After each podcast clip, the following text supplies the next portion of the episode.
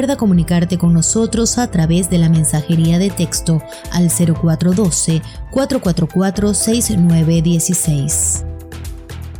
Dios les bendiga, gracias a todos los que están en sintonía de su programa Una cita con la vida. Quien les habla hoy, su pastor Carlos Villegas, gracias de verdad. Recuerde que este es un día demasiado especial, un día demasiado hermoso, un día que usted no debe dejar que nadie, absolutamente nadie, se lo robe. Interesantísimo porque tenemos entonces que debemos ser felices, sonreír, mirar al que está a nuestro lado y decirle, mira, sabes que yo hoy decido estar feliz, porque Dios ha bendecido mi día, porque tengo sanidad, porque tengo salud, porque estoy bien.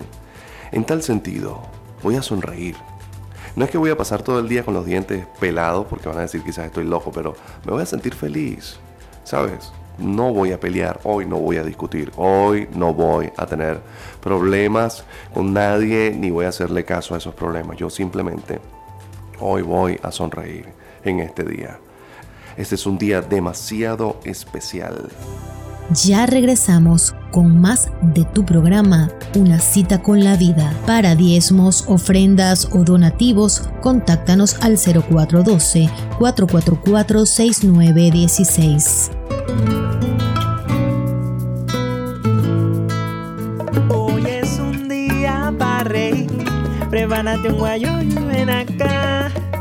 Una cita con la vida va a empezar Hoy Dios te quiere hablar. Una cita con la vida es especial. Una cita con la vida con tu pastor, consejero y amigo Carlos Villegas. Recuerda comunicarte con nosotros a través de la mensajería de texto al 0412 444 6916. Continuamos con mucho más de tu programa Una cita con la vida con el pastor Carlos Villegas. El tema de hoy es Samuros en el sacrificio. En Génesis capítulo 15, versículo 11 dice, y descendían las aves de rapiña sobre los cuerpos muertos, y Abraham las ahuyentaba. Es tremendo y para ponerles en contexto, debo decir lo siguiente. Resulta que eh, Abraham recibe una promesa de parte de Dios. En cierto momento de su vida, Dios le dice, mira Abraham, sabes, yo te voy a bendecir, sal de tu carpa un momentico y cuenta las estrellas del cielo, ¿la puedes contar? Y entonces Abraham, bueno Señor, bueno, así será tu descendencia, así va a ser la descendencia tuya, mira como las estrellas del cielo, yo te voy a bendecir, te voy a dar un linaje. Abraham había conversado con Dios en esos días y le había dicho, Dios, eh, ¿quién me va a heredar? Porque definitivamente no, tengo heredero, no tengo hijo. Y al no tener ni siquiera un hijo varón, eh, ni, siquiera, ni siquiera una hembrita, eh, alguien va a heredar mis bienes cuando yo me muera. Y para la época de Abraham no existía la Torah, no existían las leyes normales, sino que habían ciertos códigos. De por sí hay un código bien conocido que se llama el código de Hammurabi. Ese código eh, establecía ciertas normas, ciertas leyes que enseñaban que, por ejemplo, en los casos de herencias, cuando no habían eh, herederos propios, valga la expresión, nacidos del padre, el siervo de ese hombre heredaba, heredaba lo que ese hombre le correspondía. De por sí Abraham dice, Señor, ¿quién va a heredar? Este siervo, este es mi siervo. O sea, yo, yo no quiero que él herede. Entonces Dios le dice, él no va a heredar, va a heredar es tu hijo, pero ya ese hombre tenía noventa y pico de años. Entonces, en ese momento que Dios le hace la promesa a Abraham, le dice, yo, yo te voy a hacer padre de multitudes, te voy a hacer padre de naciones. Dios eh, le confirma cuál es su llamado. Eh, una de las cosas que Abraham le pregunta a Dios y le dice es, bueno, pero ¿Cómo voy a saber yo, en qué voy a conocer yo efectivamente que tú vas a cumplir una promesa en mi vida? O sea, ¿cómo, lo voy a saber? Entonces Dios le dice a Abraham, bueno, mira, acá, búscate estos sacrificios, búscate un cordero, búscate unas cabras, búscate unos palominos y, bueno, muy simple, eh, sacrifícalos aquí. Pero justamente después de la promesa, que Abraham hace su pregunta, inmediatamente en ese momento, en ese momento, Dios le da a Abraham la estrategia del sacrificio que tenía que ver justamente con su bendición. Es decir, te estoy diciendo que te voy a bendecir, pero te estoy ahora te digo, haz esto para efectuar esa bendición en tu vida, ¿sí? Sacrifica esto. Ahora es allí donde llegamos al capítulo 15 de Génesis y dicen, y descendían las aves de rapiña sobre los cuerpos muertos.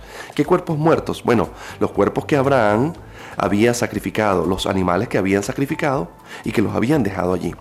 Entonces, como había pasado tiempo, ya las aves de rapiña comenzaban a dar vueltas encima de esos cuerpos para comérselos.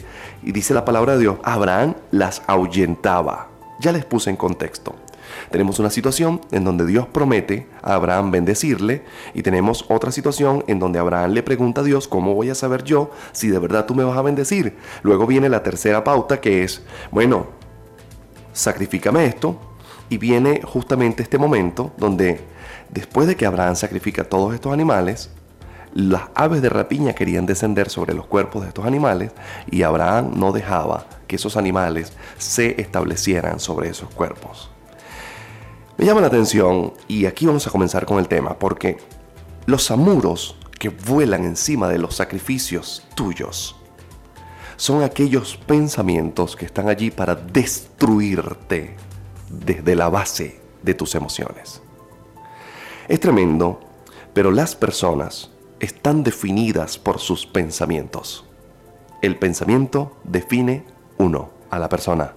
Dos, la autoestima de la persona. 3. La percepción de la realidad o de la falsedad. 4. La fe. 5. La relación con otros. Los pensamientos definen emociones, definen sensaciones y definen conductas. Siempre lo he dicho y lo vuelvo a repetir en este programa. Toda emoción, toda sensación deriva en una conducta.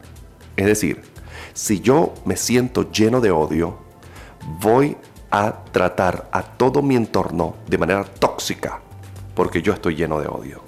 Si yo estoy lleno de envidia, todo mi entorno se va a dañar porque yo estoy lleno de envidia. De manera que mi pensamiento condiciona mi cuerpo, condiciona mi mente y por último, condiciona mi conducta. El pensamiento define como un samuro. Los samuros siempre buscan la mortecina, aquello que está putrefacto. Pero son muchos de nuestros pensamientos los que nos hacen estar bastante podridos muchas veces. De por sí hay un texto bien tremendo en el libro de Proverbios que dice, el que odia se consume, se consume sus huesos, se desgasta su vida. De manera que quien tiene una emoción dañada, definitivamente a sí mismo se hace daño. En este sentido, quiero destacar que eh, el pensamiento no distingue el cerebro, la mente, no distingue realidades de mentira. Usted dirá, ah, pastor, pero no entiendo, ya usted se está poniendo otra vez con su broma. No, no, no, déjeme explicarle. con el cerebro no se juega. Porque el, el cerebro es un órgano y él no distingue las realidades de lo que es mentira. Es más, le voy a hacer una prueba. Todo el mundo que me está escuchando va a hacer esta prueba conmigo. Atención, atención. Esta es la prueba. Si puede cerrar los ojos, lo cierra. Si no, chévere. Pero usted se va a imaginar ahorita conmigo que se está comiendo un limón. Mmm, qué sabroso el limón. Eso, mastique el limón. ¿Está masticando el limón? ¿Sí? Muerda ese limón allí. Muerda el limón. ¿Sí lo está mordiendo? Imagínese que se está mordiendo un limón. ¿Sí? ¿Se lo está imaginando ya? ¿Está comiendo el limón? ¿Sí? ¿Qué le dio? ¿Qué sintió en su cuerpo? ¿Verdad que las papilas gustativas comenzaron a segregar saliva?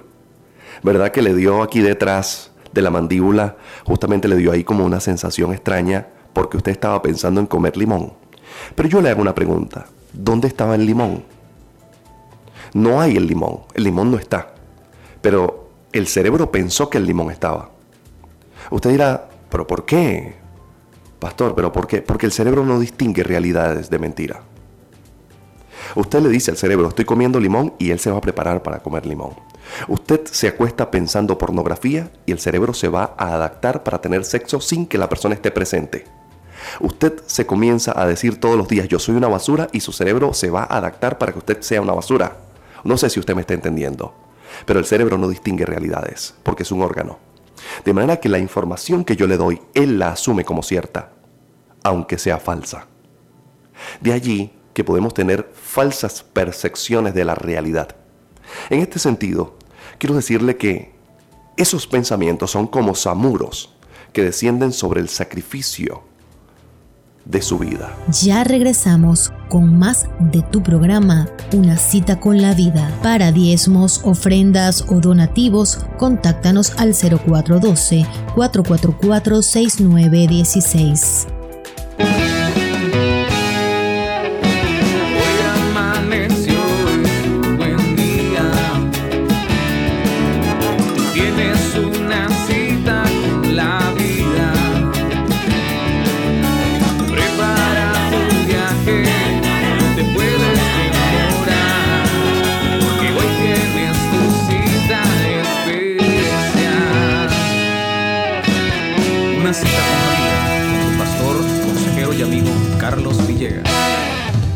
Recuerda comunicarte con nosotros a través de la mensajería de texto al 0412-444-6916. Continuamos con mucho más de tu programa Una cita con la vida con el pastor Carlos Villegas. Cuando Abraham dio los sacrificios, no le pidió al vecino prestado los animales para sacrificarlos, los sacó de su propia manada, le costó, eran de su propio peculio, eran de él y lo sacrificó allí para que esa carne se, básicamente se iba a perder de por sí. Los amuros se la querían comer, las aves de rapiña se la querían comer, justamente porque ya estaba en proceso de descomposición. Recuerden que esos samuros, ellos perciben a cierta cantidad de kilómetros el olor que emanan, los gases que se emanan de los cuerpos muertos. En tal sentido, así son este tipo de pensamientos. Cuando algo se está pudriendo en nosotros que ya ha sido entregado a Dios, no falta nunca un pensamiento que venga para destruir tu vida. y entonces nosotros comenzamos a creerle a esos pensamientos. Yo no valgo, yo no sirvo, definitivamente mi matrimonio es un fracaso, soy un fracaso de persona, estoy pasando por malos momentos y voy a seguirlos pasando, Nunca voy a salir de esto, nunca voy a ser bendecido, nunca voy a ser exaltado en el momento de la bendición de Dios, sino que nos sumimos en el mundo de nuestros pensamientos negativos. Y esto no es de ninguna manera una corriente filosófica. Estoy diciendo definitivamente que la forma como pensamos tiene que ver con la forma en que nos vemos a nosotros mismos delante de Dios. Fíjese que todo lo que nosotros damos para Dios es una forma de sacrificio con propósito. En Génesis capítulo 15 también dice, y lo llevó fuera y le dijo, mira ahora los cielos y cuenta las estrellas, si las puedes contar, Abraham. Yo soy Jehová que te sacó de Ur de los Caldeos para darte a heredar esta tierra. Y él respondió, Señor, ¿en qué conoceré que he de heredar esta tierra? Y le dijo, tráeme una becerra de tres años y una cabra de tres años, y un carnero de tres años, y una tórtola también, y un palomino. Y tomó todo esto y lo partió a la mitad, y puso cada mitad una enfrente de la otra, mas no partió las aves. Es tremendo, pero el número tres en la Biblia representa propósito. Y tomó tres sacrificios, y en cada sacrificio o en cada tipo de animal, colocó tres animales de ese mismo tipo, valga la expresión. Tres eh, becerros, tres cabras y tres carneros. Está hablando de que Dios tenía un propósito con Abraham. Sabes, muchas veces nosotros sacrificamos muchas cosas a Dios. Pero no tarda que en eso que nosotros estamos dando para Dios, en eso que estamos haciendo, en nuestra vida, el apóstol Pablo dijo, presenten sus cuerpos como sacrificio vivo, puro, santo y agradable delante de Dios. Nunca falta que cuando tú te presentas a Dios como un sacrificio vivo, no falta que lleguen los amuros a tu vida para destruir. Los amuros siempre van a descender, a robar lo que Dios te prometió. La pregunta es, ¿qué vas a hacer tú para contrarrestar a las aves de rapiña que han venido a tu vida? Todo samuro desciende es para robarse lo que Dios te ha prometido, lo que Dios ha dicho que te va a dar. Yo creo que el problema radica en que el enemigo siempre va a mandar samuros. Martín Lutero dijo, usted no puede evitar que las aves vuelen sobre su cabeza. Lo que sí puede evitar es que no le hagan nidos en la cabeza. Ahora, eso es interesante porque siempre va a haber samuros arriba de nosotros. Pero que se paren en tu sacrificio, en tu vida, en lo que tú estás dando para Dios, en lo que tú estás haciendo ya es otra cosa. Estamos hablando de otros términos, de otros elementos. Y sabe que eso no debe ser permitido. Cuando un pensamiento se entroniza, ¿sí? se hace gobernador de ti, se sienta en tu vida para dominarla, para subyugarla, eres esclavo de ese pensamiento y de esa manera de pensar. De manera que esos son aquellas formas de pensar, aquellos argumentos que se han, levantado en, se han levantado en nuestra vida para destruirla, no para bendecirla. Mira, si alguien te dijo que tú no valías nada y tú le creíste, ahora eres esclavo de esa palabra y de ese pensamiento. Y esa esclavitud tienes que romperla. Si alguien te dijo, mira, es que tú siempre vas a ser un cristiano cualquiera, tú siempre vas a ser un zarataco. Bueno, y tú lo creíste, porque recuerda, tu mente no distingue realidades de falsedades. Tu mente lo asumió como algo verdadero. Y es probable que al sol de hoy tú todavía seas un zarataco, como decimos nosotros. ¿Y qué pasa? Que son muchas de las etiquetas que la gente nos da, que el enemigo nos da, que los samuros nos dan. Y nos vienen a decir, tú eres carne muerta. No, yo no soy carne muerta. Eso es un sacrificio. Algo que yo di para Dios. Y tú no puedes venir a robar aquello que Dios ha traído en mi vida. Tú no puedes venir a robarme los propósitos.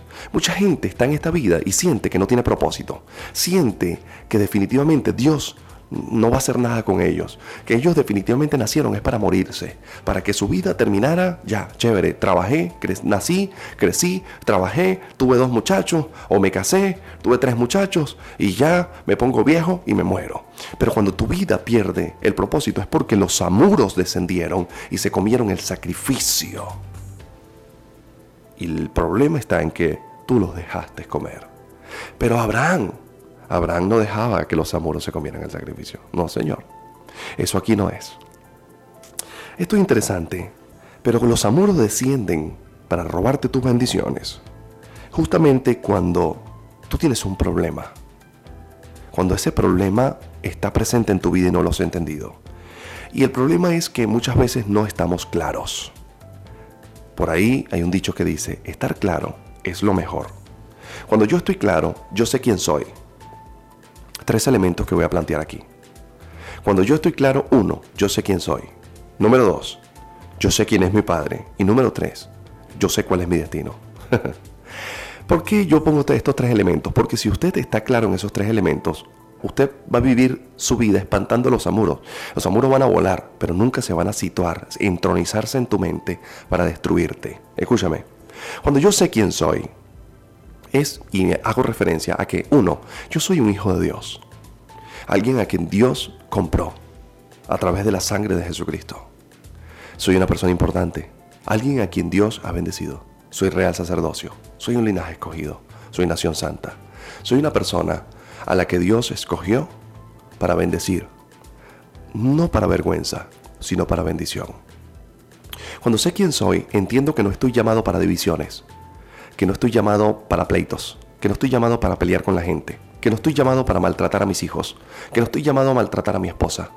Cuando yo sé quién soy, yo entiendo perfectamente cuál es mi posición como hombre, como mujer, que yo no estoy llamado a serle infiel a mi esposa, que yo no estoy llamado a serle infiel a mi esposo, que yo no soy una cualquiera, que yo no soy un cualquiera. Cuando yo sé quién soy, entiendo que definitivamente mi llamado es de bendición y no para destrucción. Cuando me invitan a una iglesia, yo sé que no voy allá a destruir, voy a bendecir. Así de simple, porque yo sé quién soy.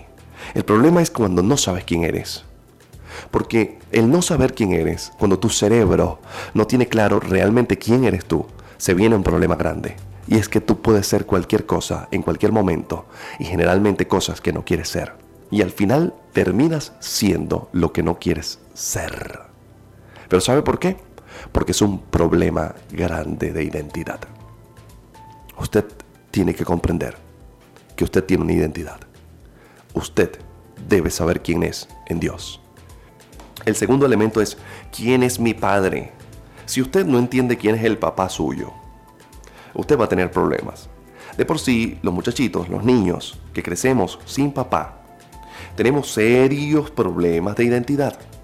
Serios problemas, porque nosotros somos como un gatico de esos que anda en la calle. Cualquiera que nos da cariño, ahí, no, ahí nosotros no, no, no, nos, nos recostamos. Como decimos. No voy a decir, ah, recostamos, sino recostamos, pero sí, definitivamente suele pasar que los niños que crecen sin papá o sin mamá, cualquiera que les da cariño, ellos se pegan allí aunque sea un cariño hipócrita, aunque los estén usando, aunque los estén pisoteando, aunque los estén tratando mal, ellos se quedan ahí. Pero cuando un niño tiene la identidad de papá y de mamá, trátelo mal para que usted vea. No, se no te habla más nunca. Ni pendiente contigo, chao, fuera, te cierra la puerta. Porque ya él está bien identificado. Yo no necesito a nadie que me dé cariño. Porque yo tengo a mi papá y a mi mamá. El problema es que todo ser humano necesita un padre, un padre por encima de sus padres, y el único que puede cubrir esa carencia se llama Jehová de los ejércitos, Dios Padre de todos los seres humanos. En tal sentido, si usted no entiende que Él es su papá y que Él está allí para bendecirlo, para sanarlo, para cuidarlo, para protegerlo, para defenderlo, para honrarlo, para levantarte todas las veces que te caigas como niño. Que aunque tengas 40, 50, 60, 70 años, Él siempre te va a ver como su muchachito. Si tú no entiendes quién es tu papá, nunca te vas a sentir querido, nunca te vas a sentir valorado.